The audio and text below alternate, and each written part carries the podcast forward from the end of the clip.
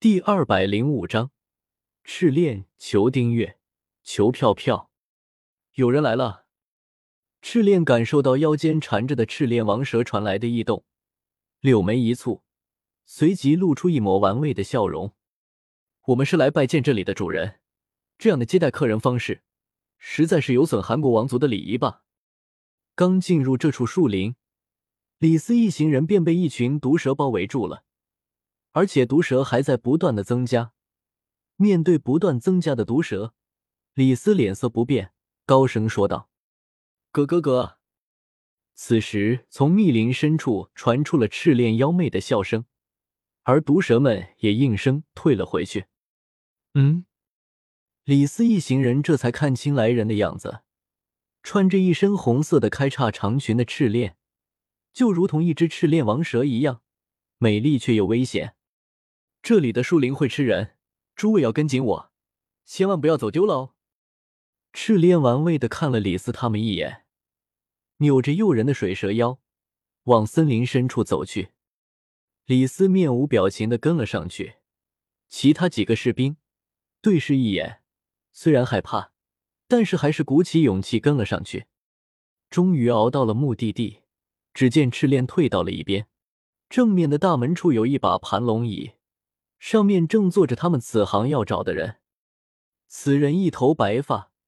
身穿镶着金边的黑大衣，一双凌厉的眼睛让人不敢直视。他就是鬼谷派的另一个传人魏庄，在下是秦国的李斯。李斯对魏庄行了一礼，恭敬道：“他深知眼前这个男人的恐怖。”魏庄一动不动，只听他傲气的说道：“否则，你也不会活着进来。”听到这话后。一位士兵为了表忠心，愤怒的叫道：“竟敢用这样的口气跟相国大人说话，放尊重些！”但是只听见“唰”的一声，一道剑光闪过，那个说话的人应声倒地而亡，到死也没再说出一个字。在他的身上连一点伤口也找不到。过了一会，他脸上的剑伤才慢慢显露了出来。魏庄淡淡的说道。古时候的好习惯都已经被遗忘了，说过一遍的话，偏偏有人不愿意记住。剩下的三位士兵连忙拔出了佩剑，一脸警惕的盯着坐着的魏庄先生。曾经是韩王驾前最为出类拔萃的壮士，这样的才能，如果只在这片树林中沉睡，实在是有点太可惜了。李斯挥了挥手，让士兵收起了手中的剑，面不改色的对魏庄说道。哦，是吗？当今陛下是一位空前绝后的帝王。你说的是秦王嬴政？现在天底下只有一个王，就是大秦的王，他的霸业之路才刚刚起步，非常需要先生的优秀人才来共同。他的话还没说完，就被魏庄的话打断了。你远道而来，就是为了这般败将封侯的陈词滥调？呵呵。李大人让我有点失望啊！魏庄一边悠闲的说着，一边用手指敲着龙头，接着又道：“你不过和天下人一样而已，这也并不算是大错。你走吧，魏先生。有些话我不想再说第二遍。诸位，请把你们的同伴也一并带走吧。”一旁的赤练看到魏庄露出不耐烦的神色，出声说道。李斯弯下身看那个倒下的士兵，用一副感叹的语气说道：“好可怕的剑法！不过比起葛聂的剑法，还是只能屈居第二。”听到这话，魏庄的剑眉皱了一下，有些回忆的说道：“葛聂，一个很难忘记的名字啊。”他顿了一下，接着肯定的语气说道：“这段时间墨家活动频繁，筹划着对嬴政不利的计划。”相信这也是李大人来找我的原因吧。当年魏先生一剑封侯，杀死墨家首领的事迹流传甚远，墨家弟子至今仍然对您闻风丧胆。这些年，他们在各地到处找我，就是想要杀我，为首领报仇。这次盖聂的行踪与墨家有很多关联。葛聂保护着的那个孩子是什么身份？李斯听到魏庄的问话，顿了一会儿，慢慢说道：“一个不该留在这个世界上的生命。”听到这儿，魏庄淡淡道：“你得到那个孩子，我得到葛聂，这是一笔交易。除此之外，我们没有任何关系。我们走。”得到满意的回答后，李斯对着剩下的三名士兵说道。接着，他们将那具被魏庄所杀的士兵尸体一起抬着，匆匆离开了。赤练对魏庄问道：“我们是不是也该出发了？”魏庄慢慢站起身来，对赤练问道：“无双、苍狼、白凤，他们几个人现在何处？”我去通知他们集合。赤练回道，然后接着说道：“无双就在里上党三百里处的深山中修炼，让无双先去查一下。”魏庄淡淡道：“一个隐藏在深山处的村落中，传来阵阵练武的呼喊声。